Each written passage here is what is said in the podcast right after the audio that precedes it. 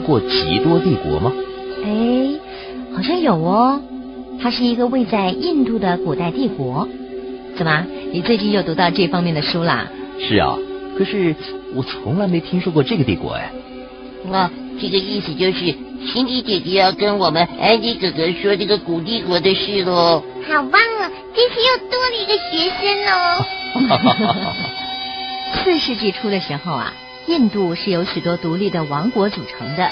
而印度这个名字呢，是取自一位好战的孔雀王朝统治者旃陀罗一世。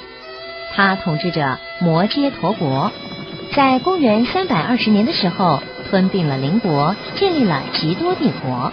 后来他的继承者把帝国扩张到印度的大部分，使得吉多帝国成为当时亚洲最大的帝国，而且维持了一百五十年哦。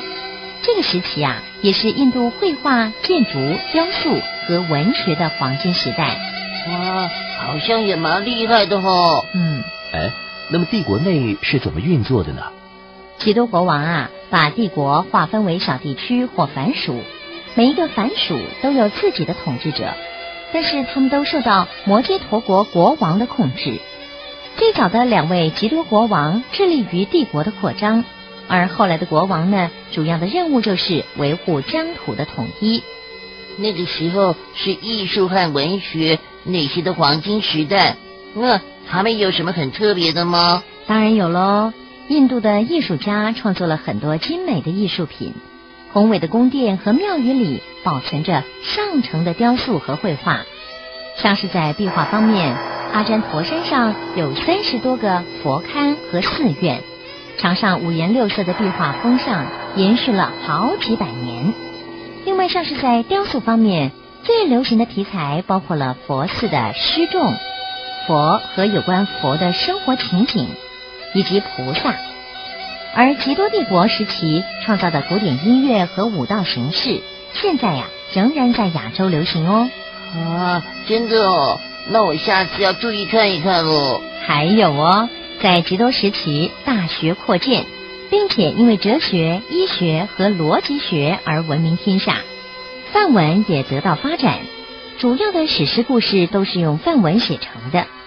而扎黎陀梭是当时最优秀的作家之一，他生活在旃陀罗二世和鸠摩罗统治时期，作品包括了喜剧、诗歌以及现在仍然在上演的英雄剧呢。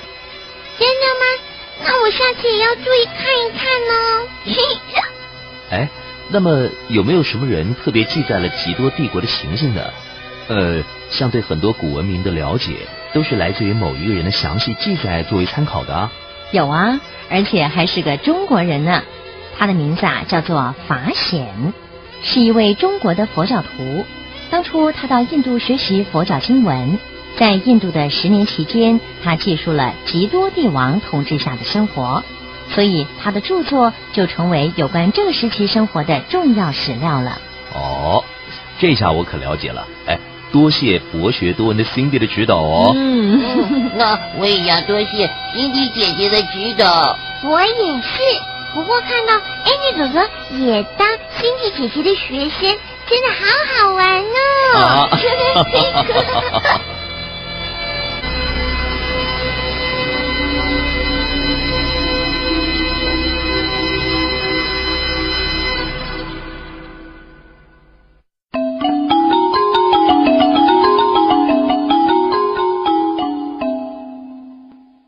小朋友，你有没有在电视上看过体操比赛呢？